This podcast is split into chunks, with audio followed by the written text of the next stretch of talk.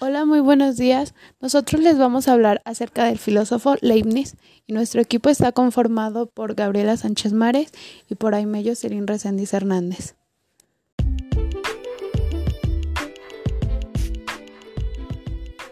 Hola, muy buenos días a todos nuestros radioescuchas. Yo soy Gabriela Sánchez Mares. Hola, muy buenos días a todos. Mi nombre es Aime Reséndiz y en la cápsula del intelecto les hablaremos sobre el filósofo Leibniz.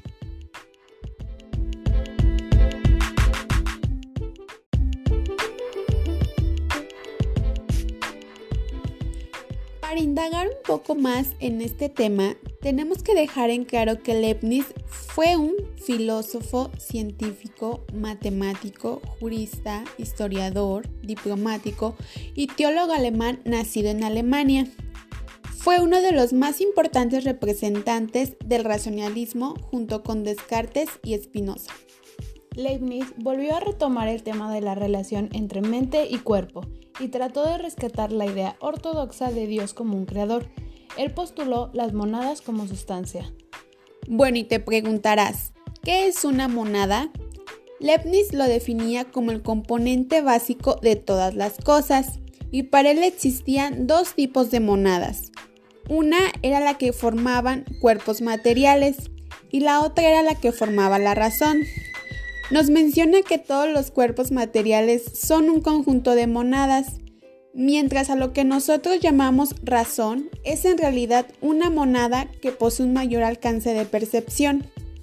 Por otra parte, Leibniz creía que Dios era la monada de monadas, es decir, el rey de reyes, y que había dotado a cada monada de alma, en la que se establecía su comportamiento, es decir, digamos que cada una de las monadas fue dotada con su código divino, indicando qué deberían de hacer y cuándo. Ok, Aime. Entonces esto quiere decir que con esto Leibniz salva la concepción tradicional del cristianismo. Así es, Gaby.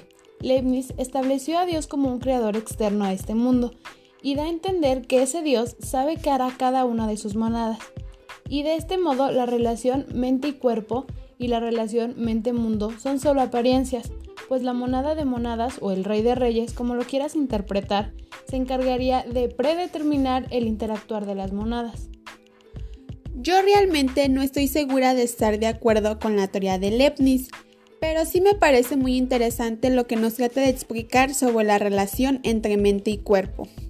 A los planteamientos que nos da Leibniz, yo entendí que a pesar de la interacción que pueda llevar nuestra mente con nuestro cuerpo, o como nosotros sabemos, nuestra mente manda señales para hacer algún movimiento o es la encargada de nuestro comportamiento, Leibniz nos dice que nuestro comportamiento ya está establecido por un ser supremo.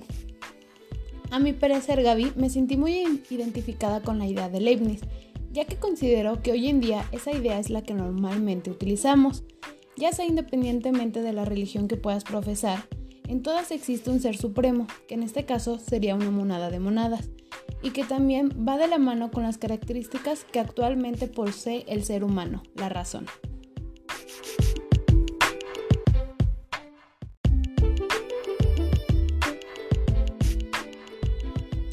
Todo esto me parece muy interesante, mi querida Aime, pero nuestro tiempo de transmisión se ha acabado. No sin antes irnos, les dejo esta pregunta. ¿Ustedes cómo interpretan la teoría que tenía Leibniz sobre el conocimiento y lo que nos expresa sobre la existencia sobre un Dios supremo? No olviden que sus respuestas las pueden enviar a nuestra página oficial de Instagram, radio-intelecto, y que las primeras 10 personas en darnos su opinión ganarán 50 puntos para al final del mes canjearlos por alguno de nuestros atractivos premios que tenemos para ustedes.